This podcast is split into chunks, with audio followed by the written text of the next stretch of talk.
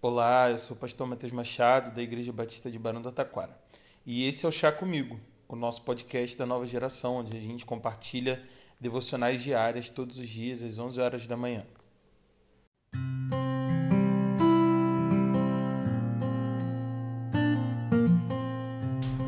Provérbios capítulo 22, no versículo 3, nos diz o seguinte: O prudente percebe o perigo e busca refúgio.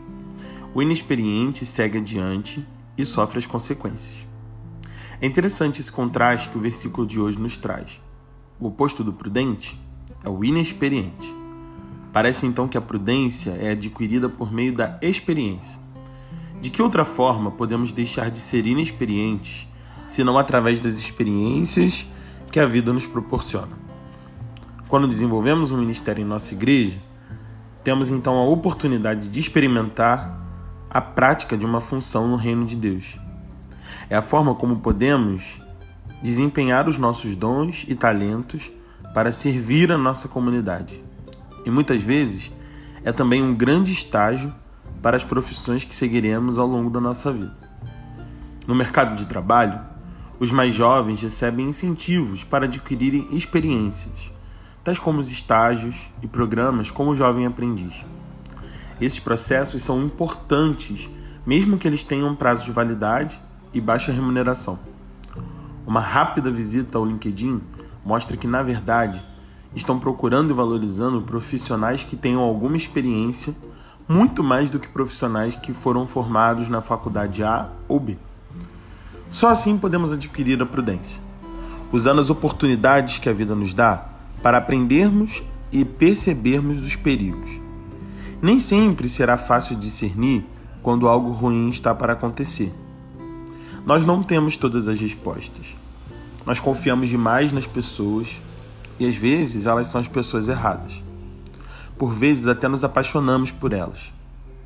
Nos iludimos com algumas situações e circunstâncias da vida e fechamos contratos dos quais depois nos arrependemos.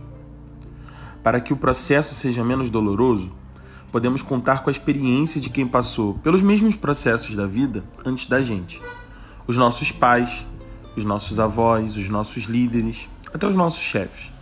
Enfim, gente que viveu em outra época da vida, que não sabe tudo sobre o mundo no qual a gente vive hoje, que não dominam a internet e que tiveram pais e avós diferentes dos nossos, mas gente que já foi inexperiente e ganhou prudência caminhando pelo chão da vida. Por isso, muitas vezes, eles nos dão conselhos que a gente nem quer seguir, que a gente não valoriza, mas é como se eles nesse momento estivessem sentindo o cheiro do perigo e aí nos oferecem refúgio. Que nós saibamos quando é a hora de aceitar a proteção e o refúgio que ele nos oferece. Que saibamos a hora de seguir em frente também, o caminho que o nosso coração pede, lembrando que a Bíblia nos diz que o nosso coração enganoso. Mas que a gente nunca se traia, lembrando que a nossa falta de experiência nos faz imprudentes em atitudes e tomadas de decisão. Tem alguém te aconselhando agora, nesse momento da vida? Então ouça. Antes de recusar e dizer que você já sabe tudo, ouça. Ouça e absorva a experiência dos mais velhos. E fuja das consequências que a imprudência sempre traz. Que Deus te abençoe. Até breve.